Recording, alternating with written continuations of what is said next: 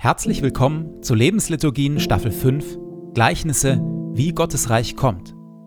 Denn das ist das große Thema von Jesus, dass Gottes Reich kommt, wie es kommt und wie es in ihm zugeht. In immer neuen Geschichten und Vergleichen bringt Jesus uns und unsere Welt in Berührung mit Gottes beglückend irritierend anderer Welt. Er erzählt dazu von Einbrechern, Weingärtnern und Witwen, von Weizenkörnern, Sauerteig, Reichtum und plötzlichem Tod. In den Lebensliturgien lassen wir uns von Jesus mit hineinnehmen, in diese Geschichten und in das Kommen seines Reiches, seiner Wirklichkeit. Und jetzt viel Freude damit.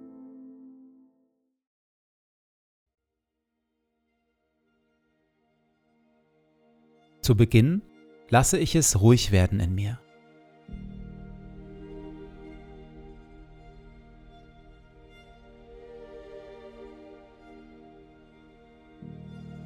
Ich atme langsam und bewusst.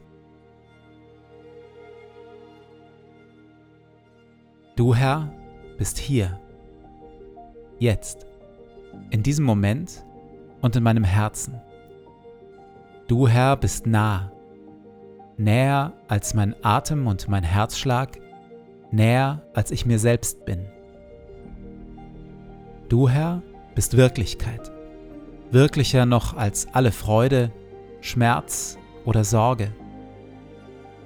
Du, Herr, bist hier, jetzt und schaust mich liebevoll an.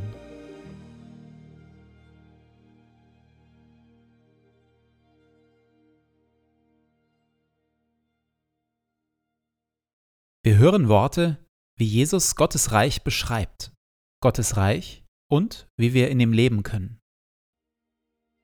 Glücklich zu preisen sind die Sanftmütigen und die Friedensstifter, denn sie werden die Erde besitzen und Kinder Gottes genannt werden.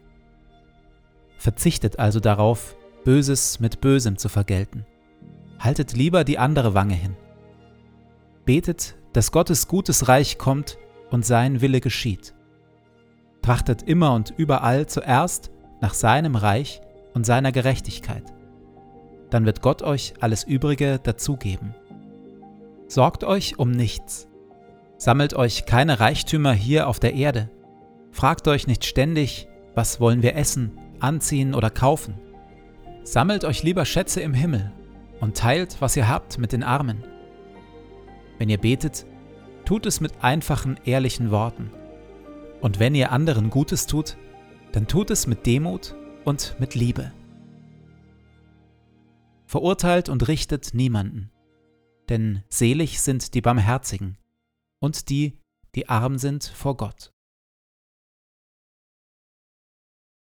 Wir bleiben noch eine kleine Weile beim Gleichnis Jesu vom Richter und der Witwe. Jesus wollte seinen Jüngern zeigen, dass sie unablässig beten sollten, ohne sich entmutigen zu lassen. Deshalb erzählte er ihnen folgendes Gleichnis. In einer Stadt lebte ein Richter, der nicht nach Gott fragte und auf keinen Menschen Rücksicht nahm. In der gleichen Stadt lebte auch eine Witwe. Sie kam immer wieder zu dem Richter und bat ihn, Verhilf mir in der Auseinandersetzung mit meinem Gegner zu meinem Recht. Lange Zeit wollte der Richter nicht darauf eingehen. Doch dann sagte er sich, ich fürchte Gott zwar nicht, und was die Menschen denken, ist mir gleichgültig. Aber diese Witwe wird mir so lästig, dass ich ihr zu ihrem Recht verhelfen will sonst bringt sie mich mit ihrem ständigen Kommen noch zur Verzweiflung. Sonst bringt sie mich mit ihrem ständigen Kommen noch zur Verzweiflung. Diese Übersetzung ist fast ein wenig geglättet. Ganz wörtlich übersetzt erzählt Jesus den inneren Monolog des Richters nämlich so. Wenn ich auch Gott nicht fürchte und vor keinem Menschen mich scheue, so will ich doch, weil diese Witwe mir Mühe macht, ihr Recht verschaffen, damit sie nicht am Ende kommt und mir ins Gesicht schlägt. Das griechische Wort für ins Gesicht schlagen oder auch unter die Augen hauen stammt aus der Boxersprache und lässt vor dem inneren Auge die Szene entstehen, wie eine unbedeutende schwache Witwe öffentlich auf der Straße einem skrupellosen Richter eine reinhaut. Bam. Mit diesem Schluss kommt in das Gleichnis eine gute Portion Komik hinein. Die Zuschauer werden mit Sicherheit geschmunzelt, manche sogar schallend gelacht haben. Durch diese Komik schafft Jesus eine Distanz zu dem Gleichnis, die dazu dient, den Richter keinesfalls mit Gott zu verwechseln. Was hängen bleibt und mitgeht, ist die wunderbar dreiste, einfach nicht nachlassende Hartnäckigkeit der Witwe als Vorbild für unser Beten. Jesus ruft uns durch dieses Gleichnis also zu, bete, ausdauernd, wieder und wieder. Glaub nicht, dass es mit einem kurzen Gebet alleine bereits getan ist.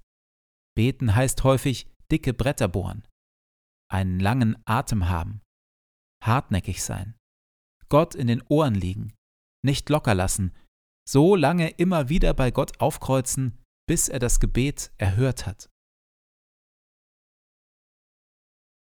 In der Stille tue ich das und kreuze wieder einmal mit dem Anliegen vor Gott auf, von dem ich mir letzte Folge vorgenommen habe, hier besonders hartnäckig zu sein.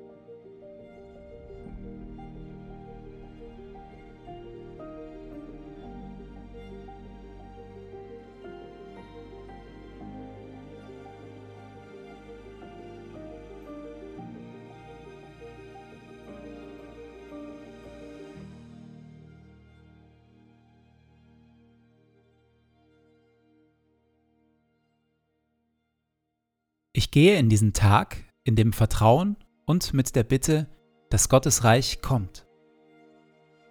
Herr mein Gott, öffne meine Augen für deine Wirklichkeit, für das, was du tust und für das, was du heute durch mich tun willst.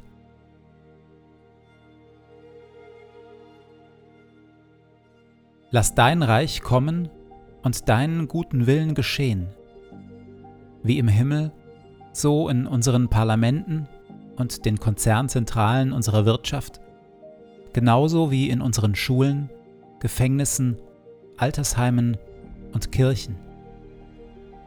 Und natürlich auch in meinem Leben. Sende zu all dem deinen Heiligen Geist, denn dein ist das Reich und die Kraft und die Herrlichkeit in Ewigkeit. Amen.